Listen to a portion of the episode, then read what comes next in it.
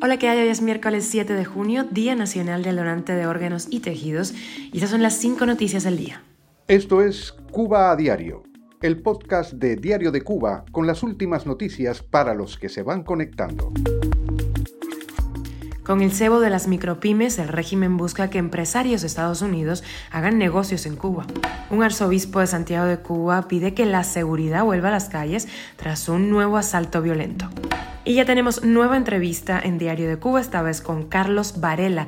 Dice que cada artista tiene que pagar por las canciones que hace, tiene responsabilidad de comprometerse con sus letras. La puedes ver completa en la página de Diario de Cuba. Te contamos algunos detalles. Y de Ankara a Moscú, Marrero inicia una visita de 10 días a Rusia. No guardes el quinqué porque a 72 horas de echar a andar y después de tres meses de reparaciones se ha averiado de nuevo la termoeléctrica Guiteras. Esto es Cuba a Diario, el podcast noticioso de Diario de Cuba.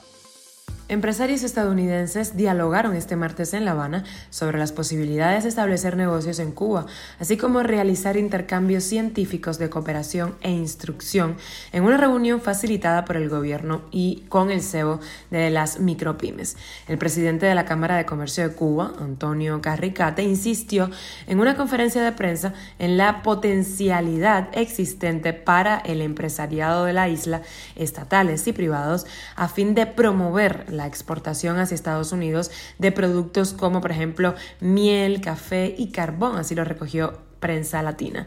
Otro elemento de interés que añadió fue la posibilidad de que las micro, pequeñas y medianas empresas cubanas, la mayoría en manos de personas confiables próximas al poder, puedan conectar con sus pares estadounidenses.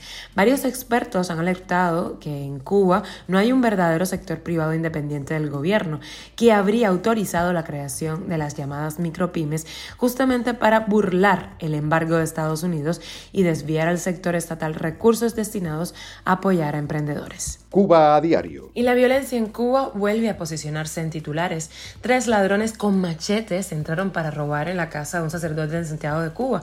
Así lo denunció el monseñor Donicio García Ibáñez, quien pide seguridad en las calles pues la crisis económica que atraviesa el país está aumentando estos casos de violencia. El padre del sacerdote Leonardo está en el hospital provincial. Dijo, lo operaron esta tarde de fractura abierta de cráneo. Los médicos han dado buenos pronósticos, agregó en redes sociales, pero también lamentó que la ambulancia tardara casi tres horas en llegar y también la ausencia de personal médico para atenderlo. Hace menos de dos semanas, el sacerdote católico y rector de la iglesia de San Francisco en Santiago de Cuba, Elios Bel Pereira, fue asaltado y herido para robarle una moto. La bandera de la seguridad que tanto usaba el gobierno cubano se está deshaciendo. Y como cada semana el martes lanzamos una nueva entrevista, esta vez fue con Carlos Varela. Hablé con él aprovechando que pasaba por España en su gira. Aquí celebró sus primeros 40 años de carrera. Contó que casi no puede trabajar ya en Cuba, pero que entiende que cada uno, cada artista, tiene que tener responsabilidad con las canciones que hace. Te dejo un pedacito de lo que hablamos. Cada cual asume la responsabilidad y tiene que pagar por esa responsabilidad, ¿sabes?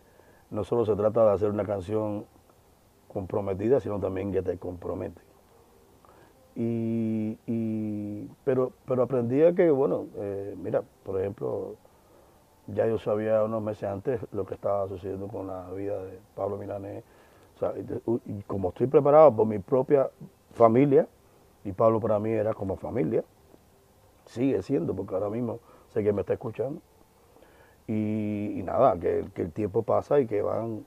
Entonces tienes que acostumbrarte a convivir, forma parte de la ley de la vida, de la universidad de la vida. ¿no? Entonces tengo, puedo tener una nostalgia sobre aquellos años, pero pero ya lo veo con, con, otra perspectiva. Si quieres ver la entrevista completa, pásate por la página de Diario de Cuba o nuestro canal de YouTube de DCTV. Cuba a Diario. Y el primer ministro de Cuba, Manuel Marrero Cruz, llegó a la Federación de Rusia en las primeras horas de la madrugada del martes, tras su visita a Turquía, en donde dejó atados más acuerdos para la continuidad del acercamiento económico entre Ankara y La Habana. Marrero va a estar por Rusia unos 10 días, atando acuerdos sobre mm, todo, pues, eh, en la parte económica y comercial. Otra cosa que ya sabemos es que Moscú mandará profesores rusos a Cuba para impartir clases. Todos los días en la prensa oficialista cubana aparecen titulares sobre las relaciones entre La Habana y Moscú. Este fin de semana abrió en Bayamo, en Granma, el restaurante de temática rusa Plaza Roja, el primero en su tipo. Y no guardes el quinqué porque a 72 horas de echar a andar y después de tres meses de reparaciones se ha averiado de nuevo la termoeléctrica Guiteras en Matanzas, el eterno déjà vu.